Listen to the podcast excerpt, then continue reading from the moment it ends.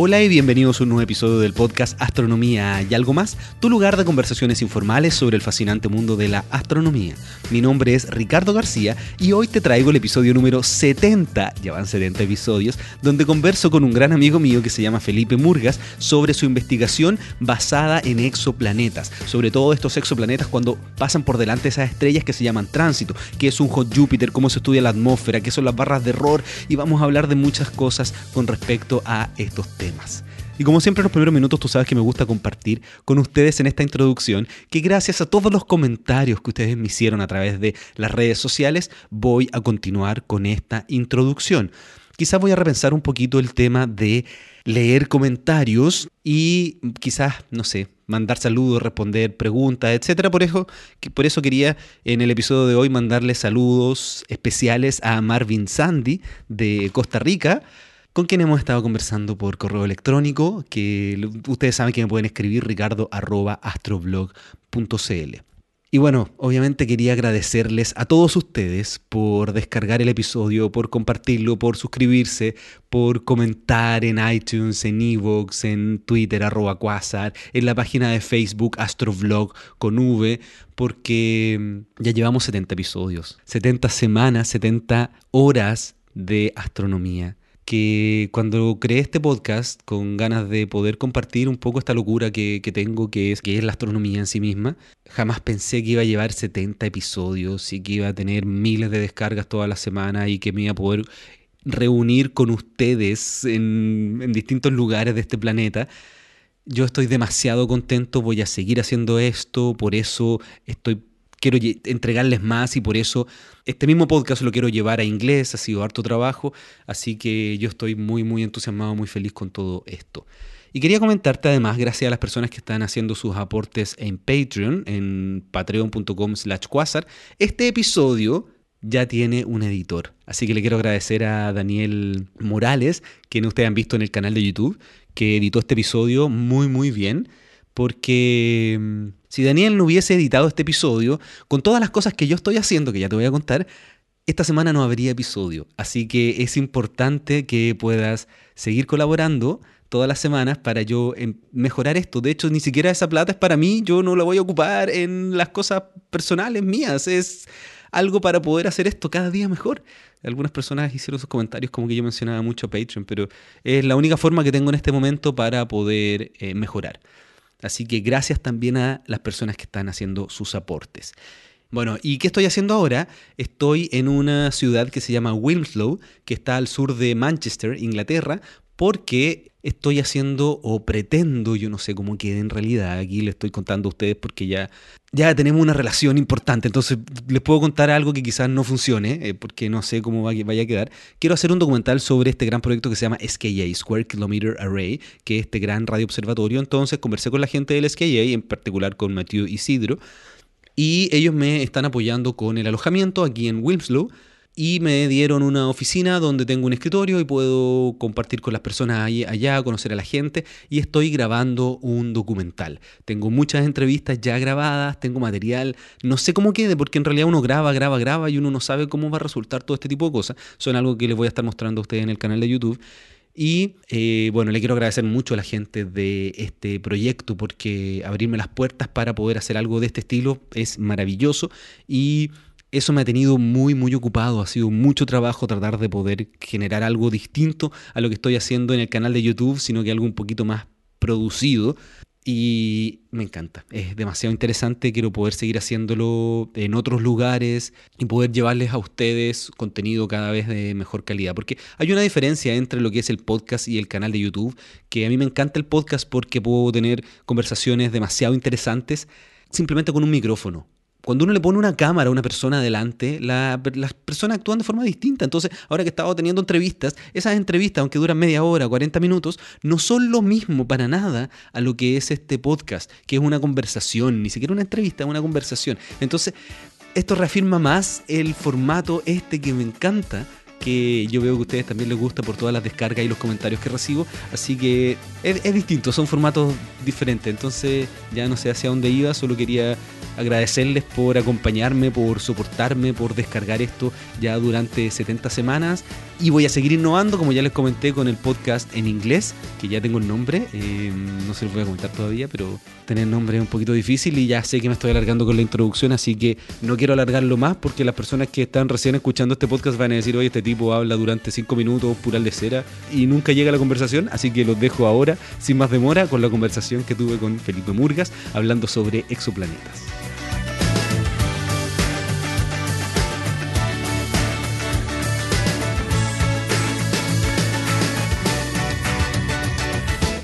Te presento hacia los oyentes. Estoy aquí con mi amigo Felipe Murgas, que lo vieron en el video donde fui al CERN. Hola, ¿cómo estás? Hola Ricardo, hola a todos los que nos están escuchando. Muy buenas noches acá. Sí, estamos grabando en la noche a través de Skype para poder tener esta conversación, porque creo que hablemos de tu investigación. Así que cuéntame qué es lo que tú haces para que te conozcan, para que empecemos a hablar de estos temas tan fascinantes que son los planetas. Bueno, eh, yo hice mi tesis en el Instituto de Astrofísica de Canarias, en Tenerife y la hice en el área exoplaneta, principalmente estudiando tránsitos, tránsitos de exoplanetas y qué información podemos sacar de, los tránsitos. Ya, ¿y tú en qué momento estás ahora de todo tu proceso este de poder ser, eh, bueno, tú ya eres doctor en astronomía, ¿en qué, en qué estás? Cuéntame. Bueno, ahora estoy haciendo, terminando ya mi primer postdoc aquí en Francia, en Grenoble, en el Instituto de Planetología de Grenoble, y también sigo trabajando en tránsito pero aquí estamos haciendo un proyecto de un nuevo survey que va a ser en Chile que se va a dedicar a buscar planetas. Como loco. Como loco. Ojalá que saque un montón. ¿Por qué planeta? ¿Por qué empezaste a estudiar planetas? Porque había tantas posibilidades de estudiar muchísimas cosas y tú decidiste planetas. Bueno, eh, yo empecé, me empezó a picar el bicho, la curiosidad por los exoplanetas por ahí, por el 2009, cuando estaba en Santiago, en Chile, en el Cerro Calán. Y bueno, cada vez más se empezaba a hablar de los exoplanetas y de las nuevas cosas que iban descubriendo. Cada mes salía un descubrimiento más, más potente que el anterior. Y, esa había sido la tónica de, de los últimos años. sí, eso pasa cada rato. Entonces, claro, me dio la curiosidad y empecé a leer más, a investigar y me gustó las técnicas que usaban, más que nada. Ya, porque hay que mencionar que hoy día como uno de los tópicos calientes que le llaman los hot topics, como lo importante, lo que la lleva en astronomía, parte de eso son los exoplanetas, es como que todo el mundo se quiere ir para allá. Sí, sí, sí. Y cuando estaba en el pregrado, por lo menos era como cosmología también, era en su momento, la supernova y todo. Eh, tú también tienes la experiencia estudiamos juntos. Si no lo hemos mencionado, nosotros estudiamos juntos en la Facultad de Ciencia Física y Matemática de la Universidad de Chile. Hacíamos estas tareas tan terribles que nos quedábamos después de clase horas de horas haciendo las tareas junto al Matías. Sí, Matías Vidal ahí. Matías Vidal y después nos íbamos a comer sopa y pilla.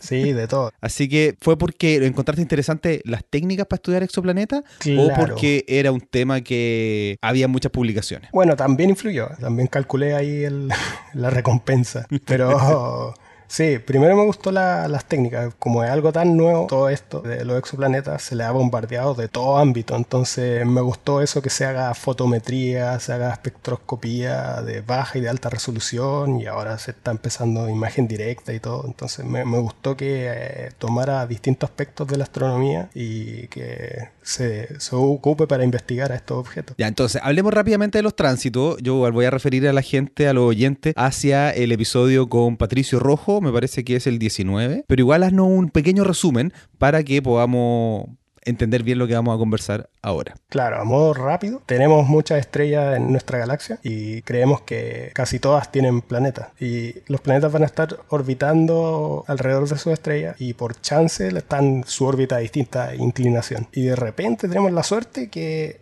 las podemos ver de canto, la órbita.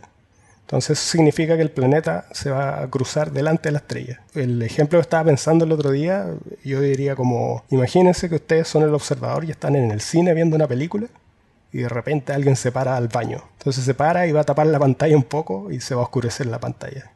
Eso es lo mismo que pasa con un planeta cuando transita. El planeta pasa delante del disco estelar de la estrella y le quita la luz un poco a la estrella y de ahí sigue dando la vuelta. nosotros detectamos cómo cae la luz. Está muy buena esa analogía.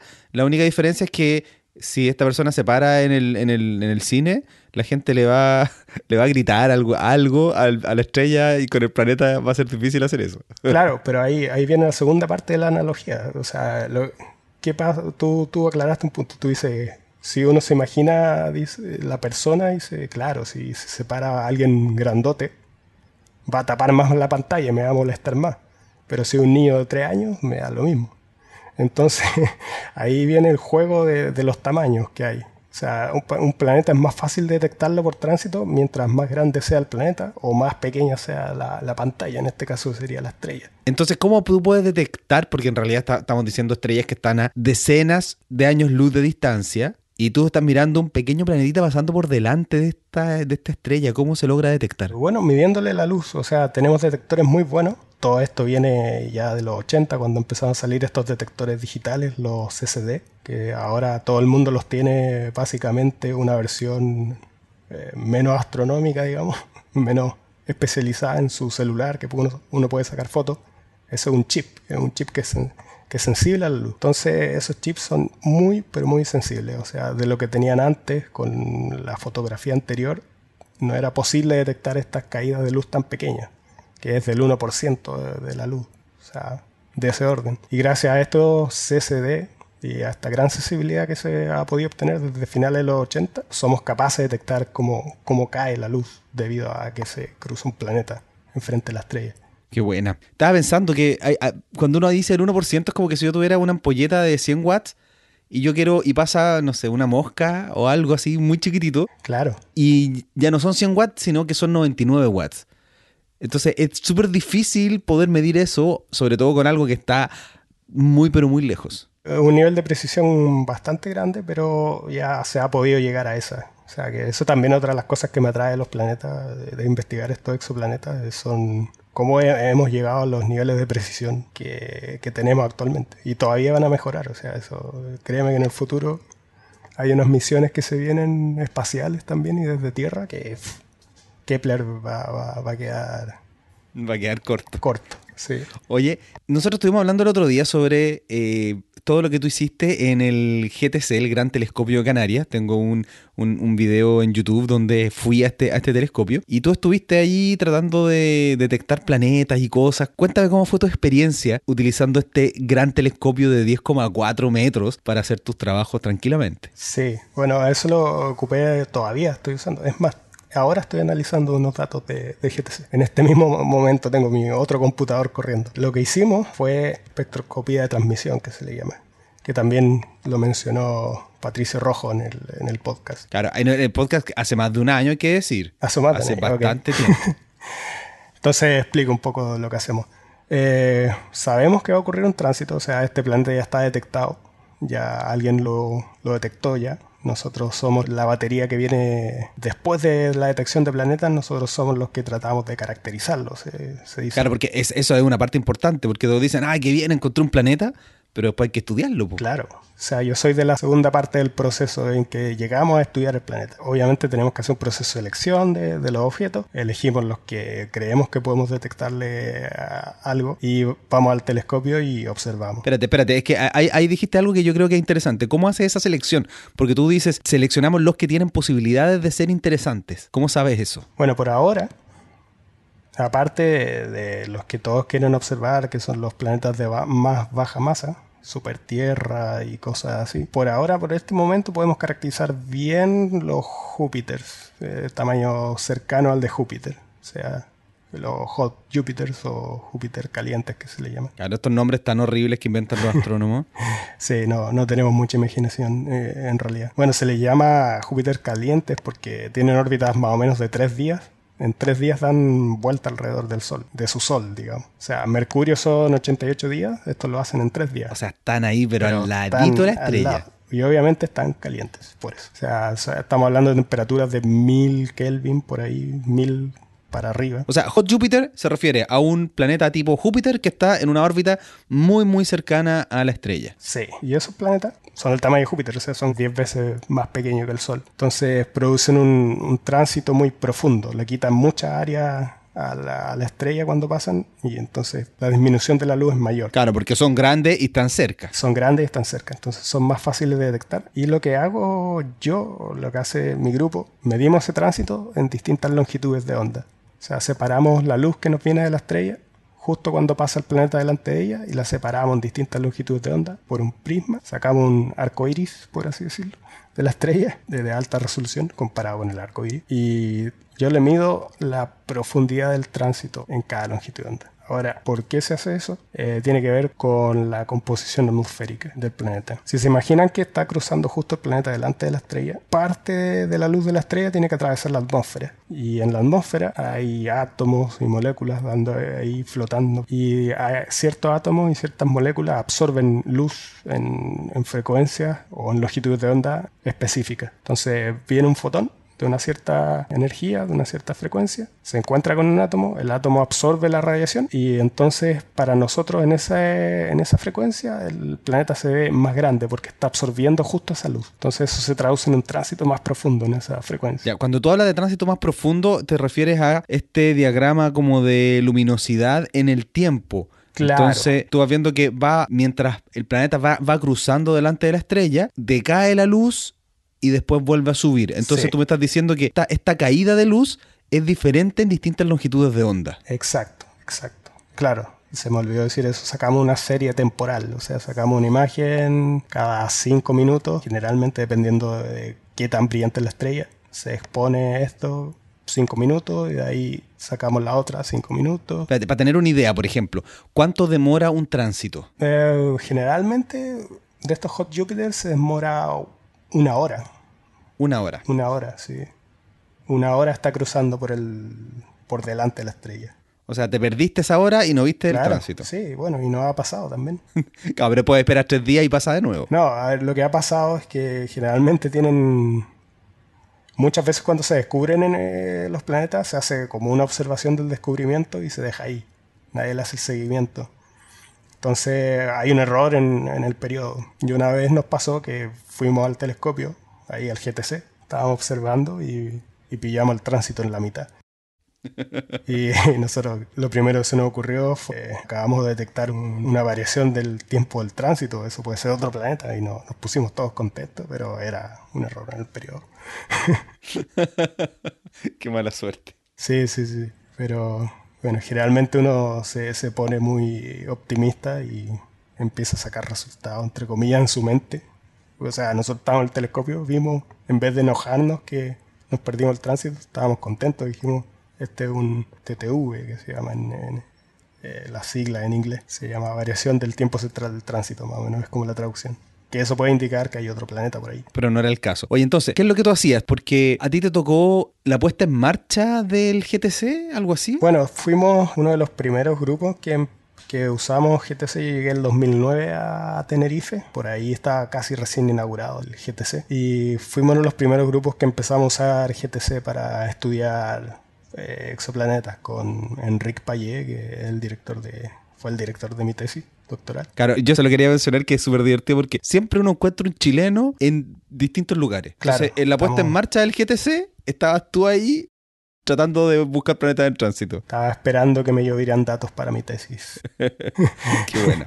Sí, sí. Entonces, ¿cómo es la puesta en marcha de un telescopio? Porque uno, uno cree que estas cosas las ponen y funcionan bien de inmediato y no necesariamente es así. No, no, no. O sea, se hace una marcha blanca, digamos en que se empiezan a tomar datos, o sea, es simplemente para comprobar la, capacidad técnica del telescopio, que esté todo bien, que cumpla con las especificaciones que se habían planeado, pero hay que probarlo, o sea, se hacen observaciones de todo tipo. Y yo cuando llegué ya estaban saliendo de ese proceso, pero todavía no se habían podido sacar resultados de buena calidad, entonces nosotros empezamos a, ya, a ir a sacar detalles más específicos para exoplanetas, que también las observaciones no son tan, no son tradicionales en algún sentido. Ahora, ese momento yo creo que demasiado interesante que llega al que hoy día es el telescopio óptico más grande del planeta y te dicen, oye, ¿sabes qué necesitamos? Toma datos para que entendamos cómo está funcionando este telescopio. Sí, sí, postulamos a tiempo. Y claro, ¿no? O sea, eh, fue mucho ensayo y error. Fue totalmente empírico lo que hicimos, por lo menos de, de, saber bien, de elegir bien los targets, de, de cómo hacer las observaciones, de cómo configurar bien el instrumento para hacer las observaciones bien. Y una vez que salían las observaciones, conocer los datos, ver qué ruido mete el instrumento y empezar a modelar eso para después sacar al final la ciencia. O sea, el, primer paper que sacamos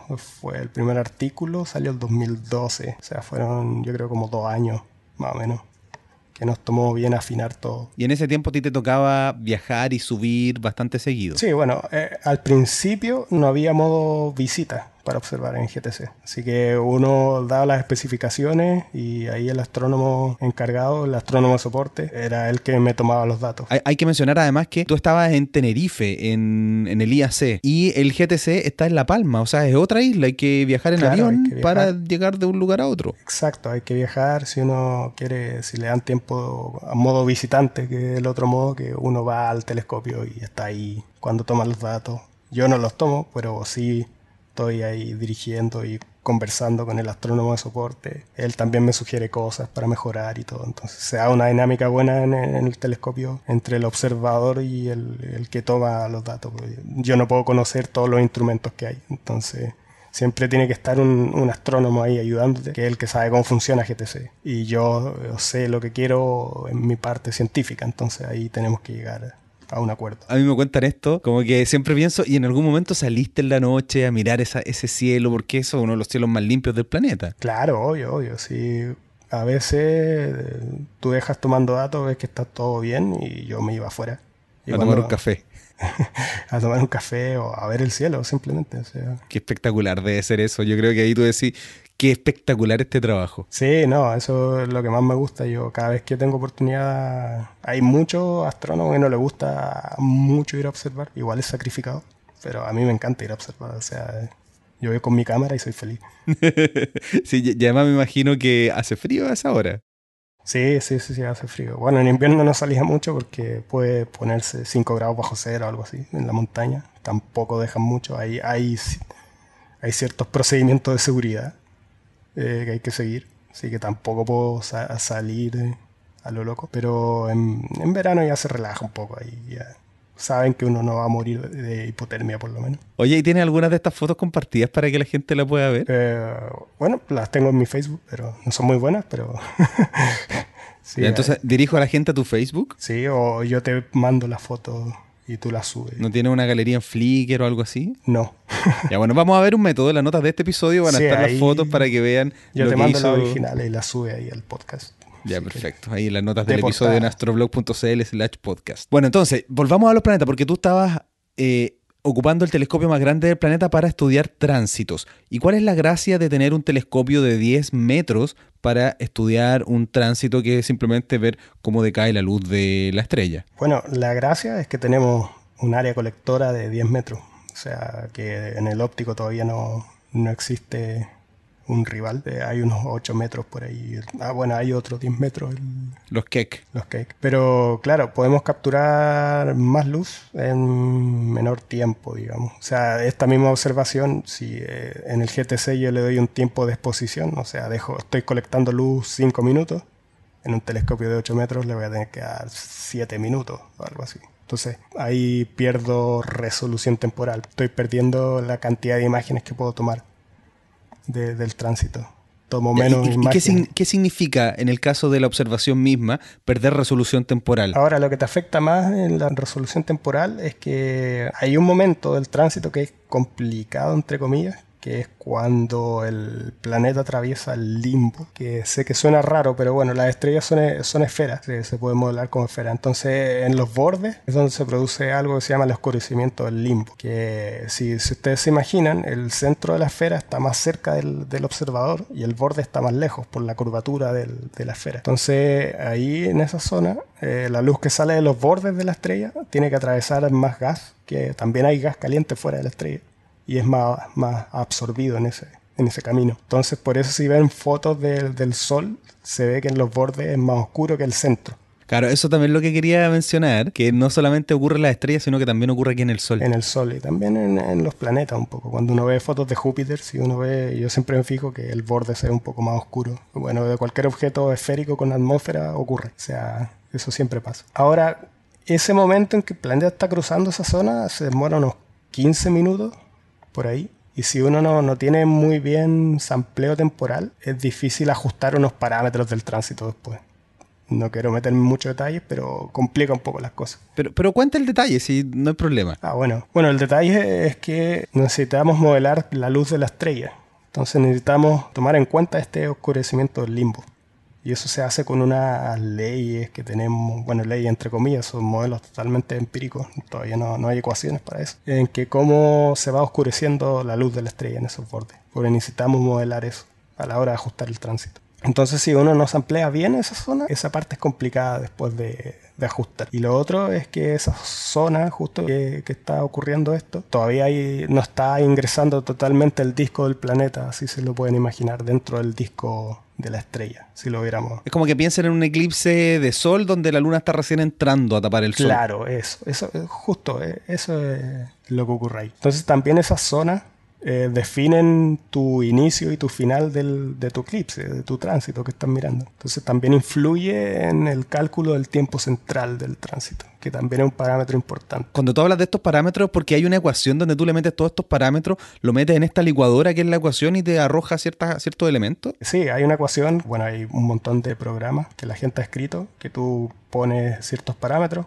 como lo que te decía yo, para describir la luz de la estrella, los conocimientos del limbo, eh, le pones el tiempo central y otros parámetros geométricos de la órbita y la profundidad. Claro, que yo esto lo encuentro demasiado interesante porque para la persona que no que nunca ha estado en lo que es, no sé, el estudio o la investigación astronómica, cree que, no sé, los astrónomos quizás qué están haciendo, mirando por telescopio, no sé, pero en la práctica como que ya está todo el modelo hecho y todo lo que tú tienes que hacer es medir ciertos parámetros específicos para meterlo en estas ecuaciones y que te arrojen resultados. Claro. O sea, lo que hago yo es saco el, este eclipse, tengo mi eclipse, entonces empiezo a grafico el, flujo de la estrella versus tiempo, cada imagen. Entonces voy a tener un, puntito, va a ser una imagen que tomé y medí la luz de la estrella. En una longitud de onda. En una longitud de onda, sí. Y de ahí a ese tránsito que tengo, mi observado, le ajusto mi modelo. Y ahí empieza otra parte de la astronomía que es meterse a ajuste modelo y cosas así que también es la otra parte. O sea, yo soy de los astrónomos que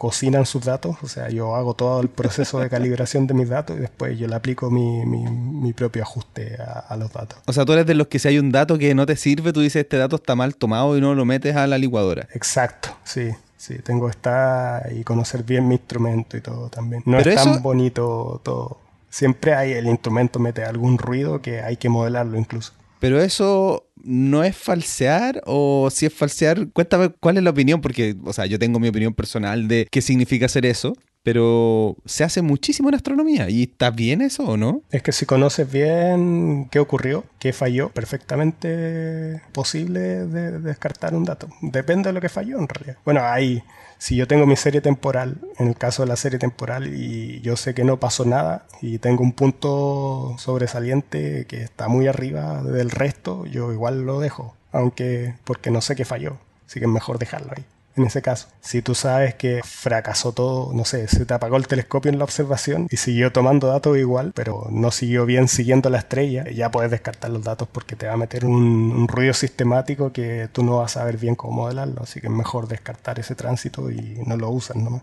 Eso, eso es interesante porque cada dato que no está dentro de lo esperado, tú tienes que decir, a ver, ¿hubo algún error sistemático en el método que utilizamos? ya sea instrumentación, ya sea del cielo, se nubló, lo que sea, o es un dato que está bien tomado y que tengo que saber interpretarlo. Claro, ahí entra la complicación. O sea, generalmente la ciencia siempre yo la veo como un diálogo. Publicar un artículo no es que tú tengas la última palabra, es decir, miren compañeros, eh, encontré esto y nada más, y esperar el diálogo que se da eh, otra gente que va a observar lo mismo que tú y dice, tienes razón. O dice, oye, yo analicé tus datos y creo que te equivocaste en esto. O va, otra gente va al telescopio y toma tú mismo, ve tu mismo evento en un tiempo futuro y los compara con tus datos y tus resultados. Entonces siempre es un diálogo que hay que hacerlo. Oye, y hay una cosa que me acuerdo que me contaste que quiero que la, que la menciones aquí porque es demasiado interesante que cada telescopio tiene su complejidad y el GTC no, no tiene una sola pieza, sino que está formado por varias piezas que forman esta, este espejo de 10,4 metros.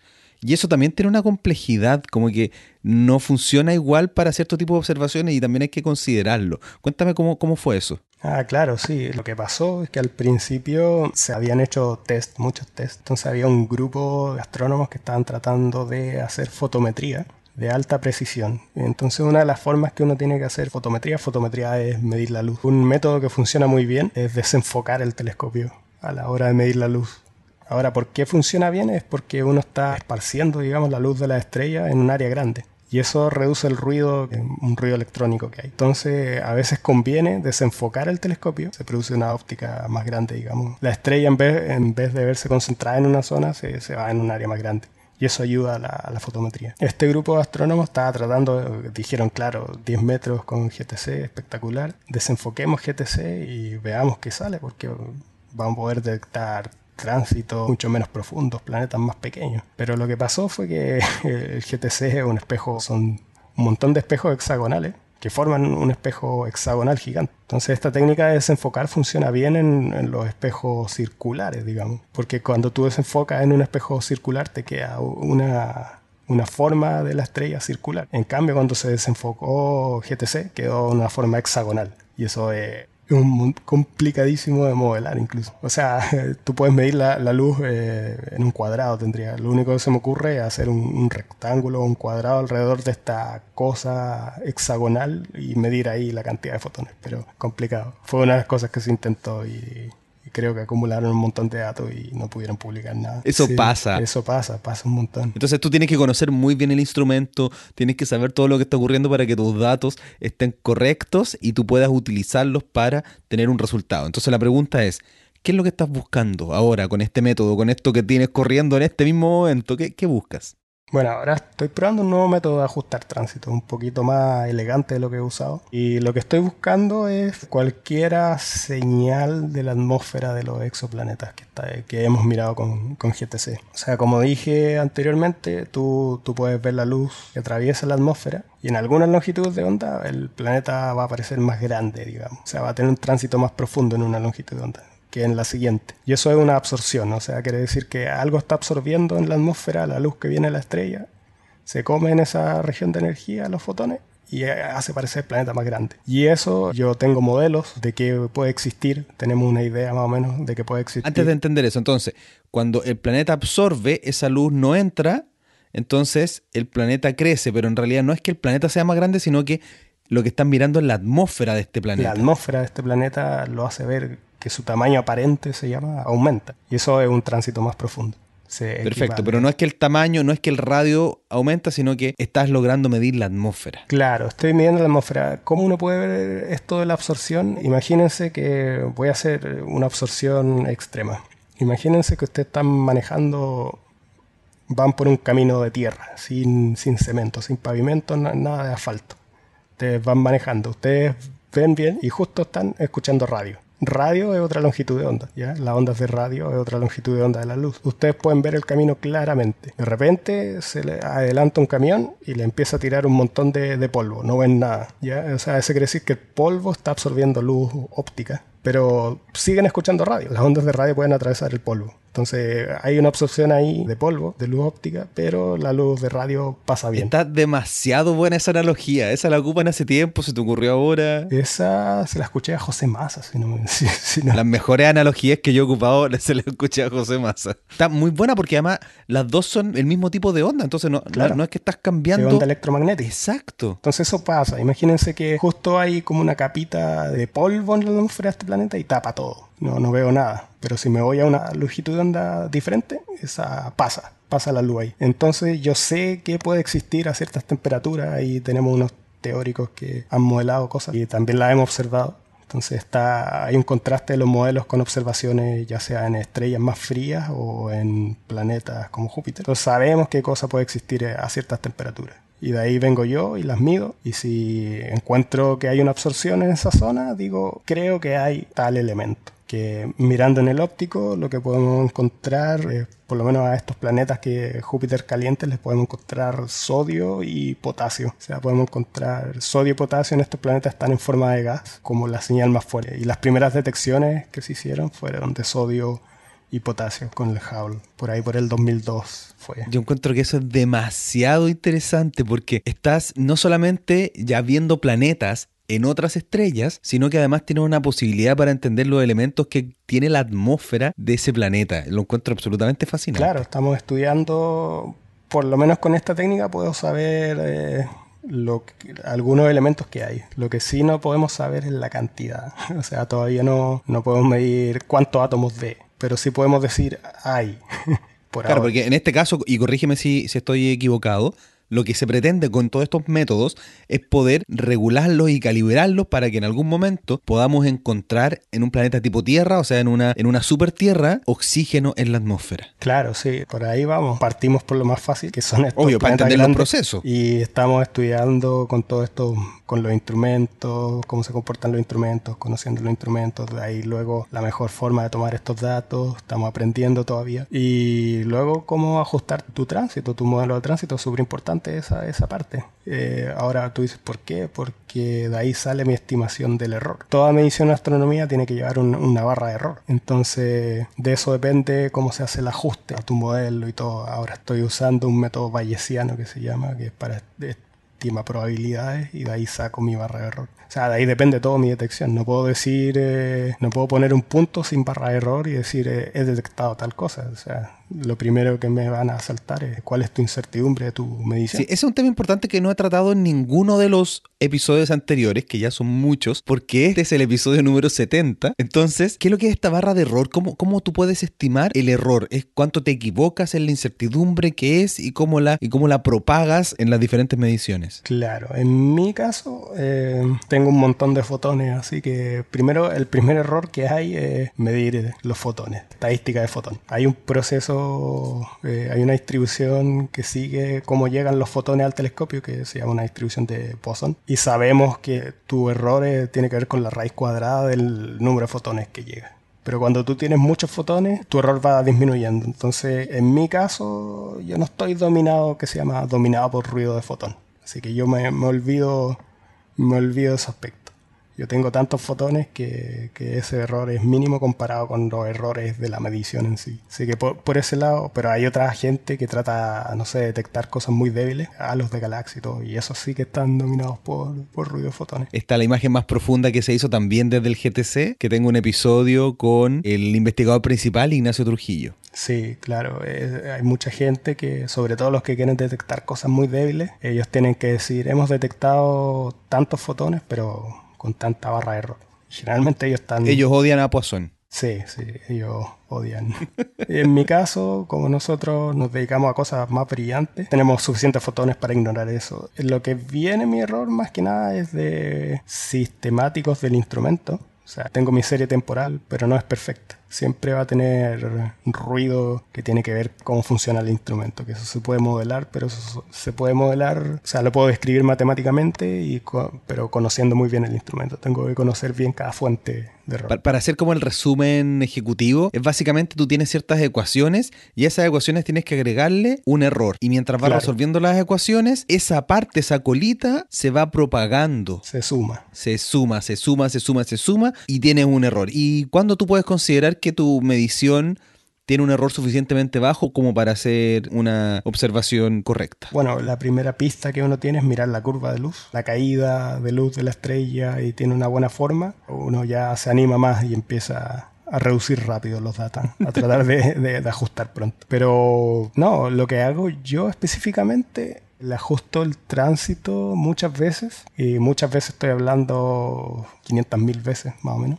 y, de ahí saco mi error. Es que es un método, se llama bayesiano, que igual es, como lo último que se lleva ahora, es lo que tiene la, última novedad. Y ahí simplemente en el fondo yo estoy evaluando mi función que me describe mi tránsito matemáticamente y la comparo con mis datos. Y eso lo, lo evalúo muchas veces. Y la estoy pesando también con mi conocimiento del, del tránsito. Por eso eh, ahí viene la parte bayesiana, el teorema de Bayes. No sé si, bueno, lo, lo pronuncié en español, pero el, el teorema de Bayes, que, que igual es súper súper interesante esa parte de, de, de la proba, probabilidad. Ya, entonces, tú tienes que publicar comentando el error y tiene algún número, alguna cifra que tú puedas decir la barra de error porque en realidad es una es directamente una barra que tú la haces más grande claro, o más chica. Estoy diciendo, esto mide 5 más menos algo. O sea, mi valor medio es 5 y mi error más menos, eh, no sé, 0.2, por decir un número al azar. Ahora, ¿qué significa eso? Que, bueno, lo que acabo de medir de era medir 5, pero también tengo un error de 0.2, o sea, 5.2 todavía está dentro del error.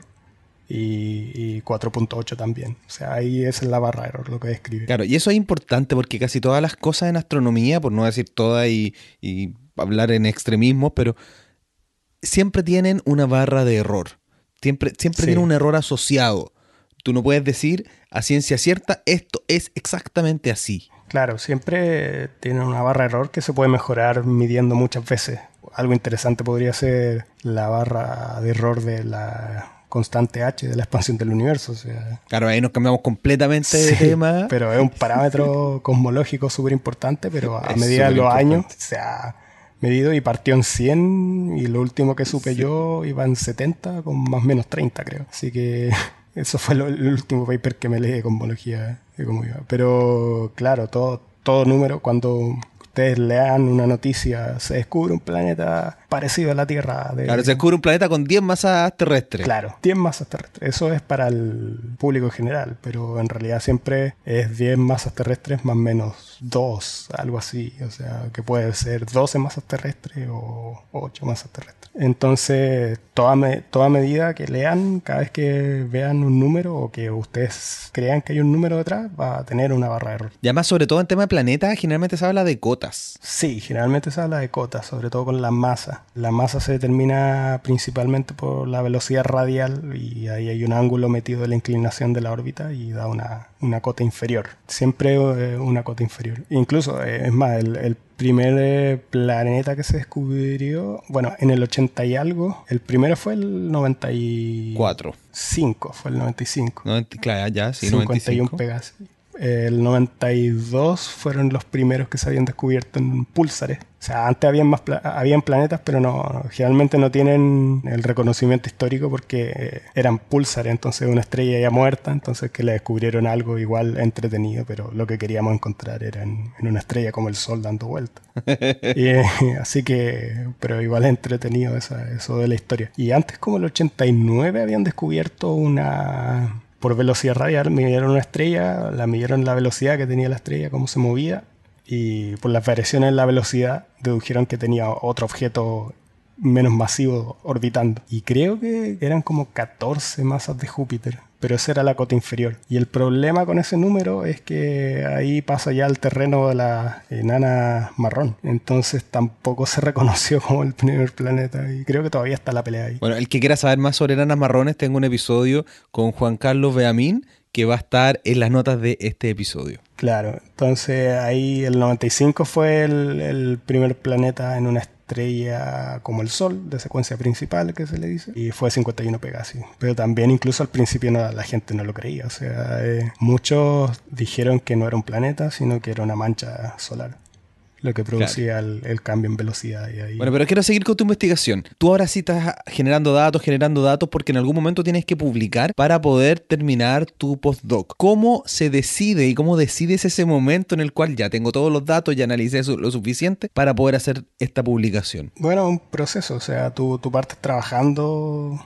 tempranamente, o sea, desde que salen los datos del telescopio ya estás trabajando en ello. Y cuando ya tú ya sabes bien el proceso que hay que seguir y todo, entonces empiezas a analizar, calibras tus datos, de ahí empiezas a ajustarle tus modelos a tu curva de luz que en, mi caso. Y cuando ya estás contento con lo que ya hiciste, crees que tú cubriste todas tus bases, ya todas las áreas, y crees que ya hiciste todo el procedimiento que, que era correcto, tú escribes un borrador de un artículo y se lo mandas a tus colaboradores yo nunca trabajo solo. Siempre hay un equipo, tenemos un equipo como de ocho personas en nuestro equipo que, que, nos dedicamos a esto. Y cuando uno escribe un borrador es como un informe que uno hace en formato de artículo y en el fondo escribo lo que hice y se los mando a ellos. Ya, pero quiero dar un paso antes. ¿Cómo tú generaste ese grupo? Porque esta es tu investigación. ¿Tú eres el líder o hay otra persona que está encargada de la investigación? Hay un investigador principal que es el que lleva, el que pide tiempo telescopio y todo, que en mi caso, en este de GTC, es Enric Payet. Perfecto. Él es como la cara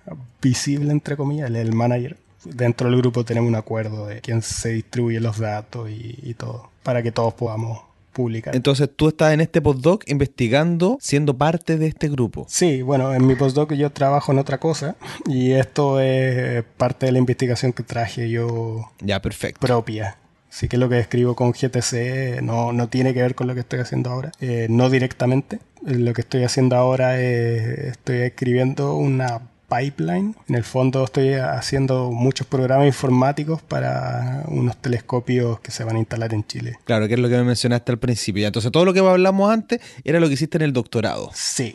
Y que todavía que sigues colaborando. sigo, sí. Claro, pero por algo ya egresaste, ya eres doctor en astronomía. Sí, sí, sí. Ya te pueden llamar doctor. Me pueden decir doctor. Así que díganle doctor en redes sociales.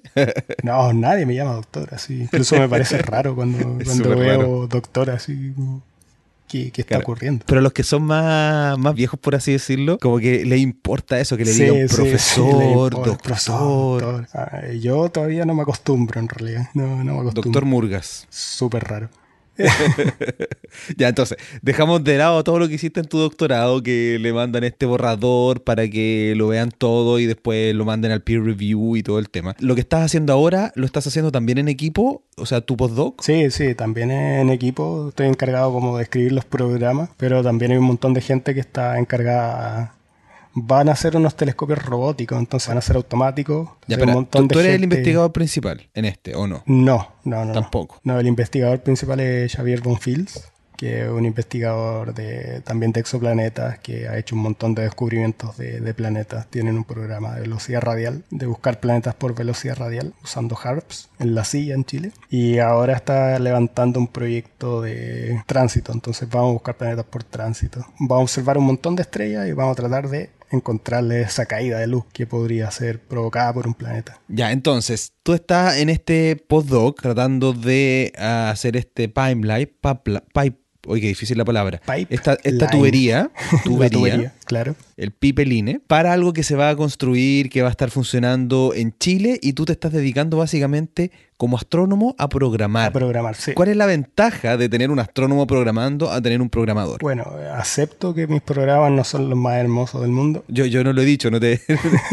No, no, hago, no, pongas palabras en mi boca. hago un mea culpa yo, yo, incluso yo los miro y digo, uff, uff, uff. Eh, la gracia de tener un astrónomo es que yo conozco de primera mano, como gracias a mi experiencia que tuve en Tenerife, de los problemas que ocurren a la hora de calibrar estos datos. Entonces lo que estoy haciendo yo es una- un programa automatizado que va a agarrar los datos del telescopio y los va a limpiar, entre comillas, los va a calibrar y después se lo va a pasar a otra parte del proceso que es el que va a hacer eh, la fotometría que va a sacar la curva de luz, digamos. Y de ahí viene el ajuste, que eso yo no lo hago. Yo solamente tengo el programa que agarra los datos del telescopio. Una vez que sale del telescopio vienen los datos y yo los limpio, entre comillas, los calibro y de ahí se los paso a otra parte de, la, de este proceso. Y todo tiene que ser automático. O sea, tengo que, eh, por un lado, yo conozco lo que tengo que hacer por mi experiencia con, con GTC y también sé lo que puede fallar. Entonces, me, me- me he puesto en muchos casos de fallos y de errores que pueden ocurrir porque estos telescopios van a ser totalmente automáticos.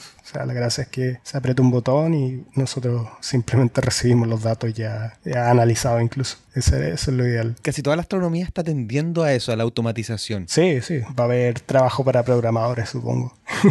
Exactamente. Así que los programadores que estén escuchando este podcast, Sí. hay mucho trabajo en astronomía. Sí, por supuesto. Si, si alguien, en serio, lo, lo digo en serio, si alguien sabe mucho de programación y tiene idea un poco de, de astronomía, se necesita mucha gente que sepa de los dos mundos, digamos. Oye, quería cambiar un poquito lo que estamos conversando porque este es el episodio número 70 y quería incorporar algo diferente. Eh, yo no sé si vaya a quedar en los futuros episodios, pero quería hacer la prueba y qué mejor hacerla con, alguien que conozco hace tanto tiempo como tú, que es eh, algunas preguntas especiales que tienen que ver un poco con astronomía. Dale, dispara. ¿Hay algún libro de divulgación que para ti haya marcado un antes y un después en lo que a ti te gusta que es la astronomía? Yo creo que eh, uno simple, el, observar el cielo se llamaba. No, no me acuerdo el autor. David Levy. Puede ser. Se llamaba simplemente observar el cielo, que era para astronomía es, un, libro que yo he recomendado muchísimo y que está muy difícil de encontrar. Yo sé que en Chile todavía lo tienen, en otros lugares está difícil. En inglés se llama Skywatcher. Absolutamente recomendable, es maravilloso ese libro. Sí, yo creo que ese es el que me, más, más que nada porque me, ayudó a, disfrutar de la astronomía, más de salir a, la calle de noche y tratar de identificar constelaciones y cosas así. Algo que yo en realidad no, lo hice hasta que entré en la universidad. No lo había hecho nunca, entonces ahí fue otra forma distinta. De hecho, recuerdo cuando, cuando fuimos a estudiar alguna vez a Pochoco, que es el observatorio del, de la Asociación Chilena de Astronomía y Astronáutica, tú apenas conocías el cielo, ¿verdad? Sí, me acuerdo. sí, sí, no, no, no, no sabía. O sea, yo, bueno, tampoco eh, estudiar astronomía lo decidí cuando entré en la universidad, entonces tampoco sabía mucho. O sea, ahí, claro, también con la experiencia del Pochoco y todo, con las visitas en el Cerro Calán, uno aprende un montón y, de ahí uno, uno no para en realidad. O sea, yo siempre estoy tratando de, mirar, identificar cosas, o sea, una costumbre que me quedo de, de eso. Claro, qué buena. Ya, siguiente pregunta. Si tuvieras la posibilidad de viajar en el tiempo y encontrarte con algún científico, y hacerle las preguntas que tú quisieras, científico histórico, ¿quién sería? Uf, un montón, un montón, pero yo creo que sí, yo creo que tengo que ir por el, por el monstruo, tengo que ir por Newton. ¿Qué le, qué le preguntarías? Yo creo que no le preguntaría nada, porque eh, Newton era un tipo con un genio muy, muy malo. Y así que no creo que ni me hablaría. O sea, yo simplemente me gustaría observarlo nomás en su día a día, porque cada, cada historia de Newton parece que el tipo era muy mala sangre con todo el mundo. Pero todavía, para mí, Newton, para mí, el más grande de todos. O sea, o sea, yo creo que no hay, no ha habido mente más, más, más grande que la de Newton. El salto que hizo eh, o sea, todo lo que estamos haciendo viene de él. O sea, toda la matemática viene de ahí.